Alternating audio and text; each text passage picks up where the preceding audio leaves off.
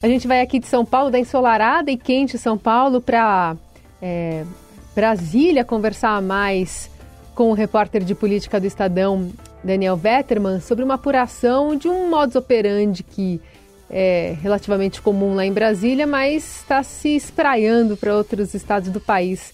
Tudo bem, Vetterman? Bom dia. Bom dia, Carol. Tudo bem por aí? Tudo certo também. Vetterman, queria que você contasse dessa apuração junto com o Pedro Augusto Figueiredo sobre o governo Tarcísio de Freitas, que é, também vai ter uma, um, um, gesto ali de permitir destinar recursos do governo estadual para os municípios de uma maneira mais impositiva do que estava sendo feita, né?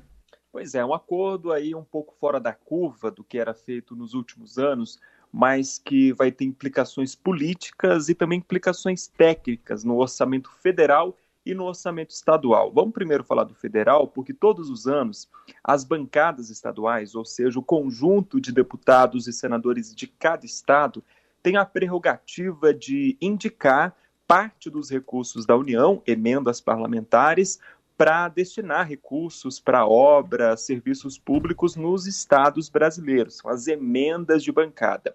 E na parte estadual em São Paulo, o governador, junto com os deputados estaduais, decide para onde vai o recurso arrecadado pelo Estado. Né? O que, que foi feito nesse ano? O governador Tarcísio de Freitas fez um acordo com todos os deputados federais e os senadores, incluindo os de oposição, para ter a prerrogativa de ele, governador, indicar para onde vai a parcela das emendas de bancada do orçamento federal. São 316 milhões que todos os anos são destinados para a bancada e que neste ano os deputados concordaram em entregar esse dinheiro para o governador Tarcísio indicar. Ele escolheu dois projetos que serão contemplados: o programa Muralha Paulista, que é aquele programa de câmeras de monitoramento instaladas nos municípios de São Paulo e também custeio do Hospital das Clínicas, que é gerido aí pelo governo do estado. Em compensação, em troca desse acordo, né, de entregar essa parcela do orçamento federal para o governador indicar, os deputados federais, são 70 em São Paulo, e os três senadores vão poder indicar obras e serviços do orçamento estadual. Para cada um foi reservado uma fatia de 10 milhões de reais esse ano. Politicamente, isso é muito importante para a bancada e para o governador. Por quê? Né? O governador Tarcísio está em busca aí de ampliar sua base é, eleitoral, a sua base política. Né? É, é um movimento que ele faz em direção aos partidos que hoje têm representantes na Câmara Federal. Lembrando que o Tarcísio é um indicado, né, um provável indicado a ser candidato a presidente da República na ausência aí do ex-presidente Jair Bolsonaro na eleição, mas também tem aí a, a, reeleição no cargo à vista, né? Tá, tá aí no horizonte dele e está tentando fazer um movimento de aproximação com a bancada federal, maior aproximação, inclusive colocando a oposição dentro do jogo, né? E para os deputados federais, para os senadores, também tem uma implicação política, porque é, eles passam a ter mais recursos, além dos que eles já têm das emendas individuais aqui em Brasília, eles passam a ter direito a indicar mais recursos para redutos eleitorais, para prefeituras em ano eleitoral, e isso é muito importante para os prefeitos. Os prefeitos estão de olho nesse dinheiro, estão esperando esse dinheiro para fazer obras, entregar obras aí antes da eleição, afinal tem disputa eleitoral aí agendada para outubro. Uhum. Com esse panorama que você trouxe para a gente, queria entender se, em termos de volume de dinheiro, fez também sentido para os deputados, para os senadores, essa troca. Fez muito sentido, né? Porque se as emendas de bancada estadual, 316 milhões, fossem divididas entre todos os deputados e senadores, daria 4 milhões para cada um, 4 uhum. milhões e 300. Agora, com esse acordo, eles vão ter 10 milhões. Uhum. Então, falando do valor, é uma vantagem. Do lado do governo estadual, é uma desvantagem, porque Sim. ele abre mão de indicar o orçamento estadual e dar para os deputados. Agora, tem uma implicação também de planejamento, de política pública mesmo, que é o que interessa para a população, Carol, né? Que é saber onde o dinheiro vai ser investido, né?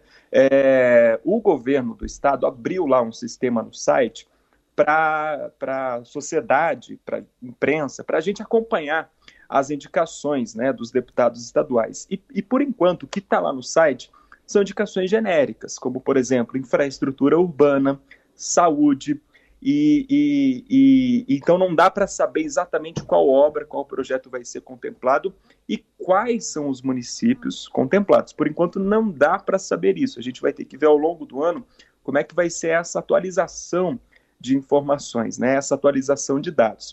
E outra implicação importante do ponto de vista de política pública é que geralmente as bancadas estaduais, a bancada de São Paulo, indica emendas do orçamento federal para bancar o custeio dos hospitais federais em São Paulo e bancar os institutos federais, as universidades e obras estruturantes no estado, obras em rodovias, por exemplo, né?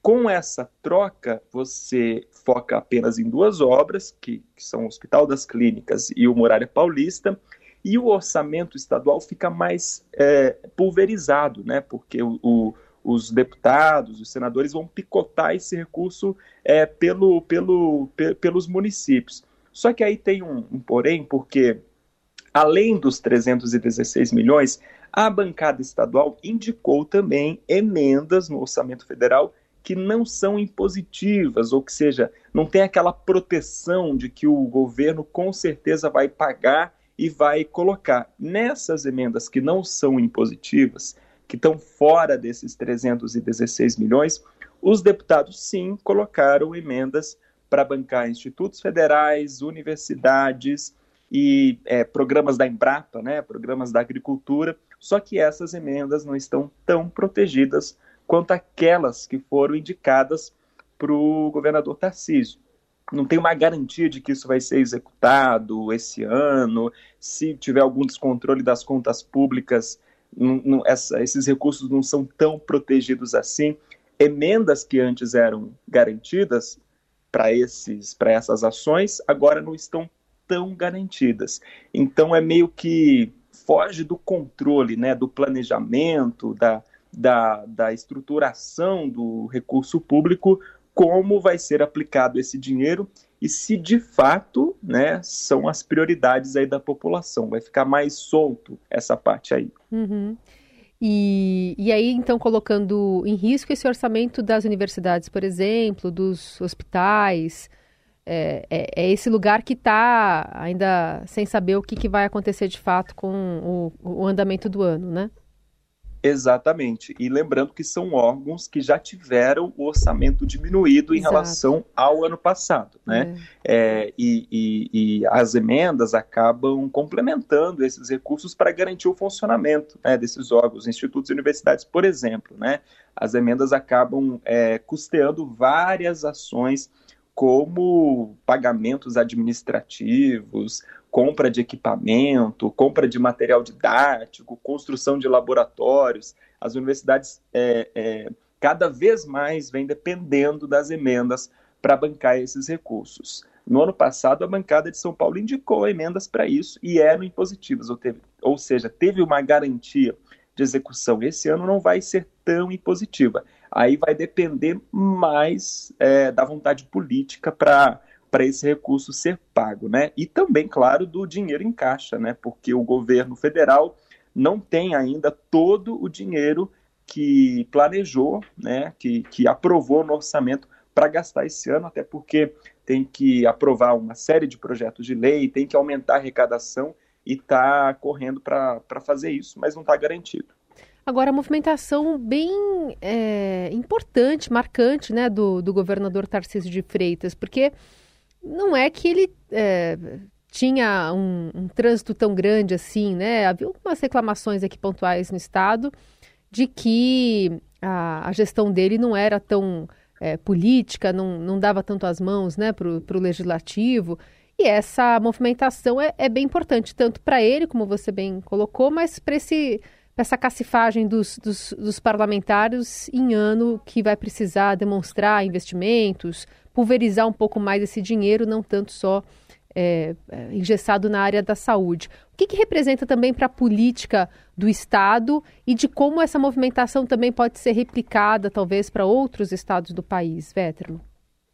Pois é, é uma movimentação importante do ponto de vista de orçamento e de negociação do orçamento com os parlamentares é o ano o que o Tarcísio faz o movimento de maior vulto, né, tanto do ponto de vista aí, político quanto do ponto de vista financeiro.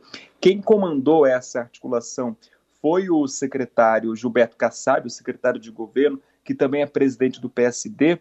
Ele é conhecido aí como um grande articulador político, né, um dos líderes dos, dos principais partidos do, do país. E, e, é interessante porque esse acordo ele foi negociado em outubro do ano passado. Ele foi é, fechado num, num jantar lá no Palácio dos Bandeirantes com integrantes da bancada federal, tanto de, da base quanto de oposição, num jantar que fizeram com o Tarcísio lá no Palácio no dia 5 de outubro, né? Portanto, já faz alguns meses aí. Foi oficializado agora com as indicações de fato que ocorreram no orçamento do governo federal e do, e do orçamento do Estado. Então, politicamente, é um movimento muito interessante. O Tarcísio, nos primeiros meses aí de governo, né, no primeiro ano de governo, teve dificuldade de diálogo tanto na Assembleia Legislativa quanto com a bancada federal, está se movimentando para 2026 com essa com essa eleição estadual no radar, ele tem a possibilidade de sair candidato à reeleição com a eleição nacional do radar. E é interessante ver é, hoje os políticos, os articuladores que estão em, no entorno do Tarcísio e que estão ajudando nessa articulação. Né? Tem o Gilberto Kassab, do PSD, tem o Valdemar Costa Neto, do PL, que também está no governo. Tem o Ciro Nogueira, do Progressistas, o PP, também no entorno do, do Tarcísio. Tem o Marcos Pereira, que é presidente do Republicanos. Então a gente está falando aí de grandes líderes do Centrão que hoje fazem parte da cúpula de articulação política do governador Tarcísio e que, de certa forma, até disputam esse esse esse poder no governo do estado, né? A gente vê aí muito uma disputa velada, por exemplo, entre o secretário de governo Gilberto Kassab e o secretário da Casa Civil Arthur Lima para decidir qual dos dois tem mais influência na distribuição de cargos e emendas para é, deputados hum. ou de envio de recursos para municípios. Recentemente, o Arthur Lima foi filiado no PP do Ciro Nogueira, que quer também disputar esse espaço aí de filiação de prefeitos para a eleição municipal, de maior influência sobre o governo do estado. Então é um movimento muito interessante porque a gente está vendo o Tarcísio de olho na eleição estadual, sendo cortejado para a eleição presidencial, rodeado de líderes do Centrão que estão disputando influência e que estão colocando os seus prefeitos e os seus deputados para negociar com o Tarcísio. Com recursos na mão, com cargos na mão, a negociação fica mais fácil. Sem isso, a negociação fica muito difícil. Então, o Tarcísio, que não era um político tradicional, que não era um político de carreira, mas que entrou na política recentemente, está tendo que aprender como funciona esse jogo para poder governar e também fazer os seus, é, seus movimentos aí para o futuro. E usando o know-how de quem já sabia fazer isso muito bem. E muito bem.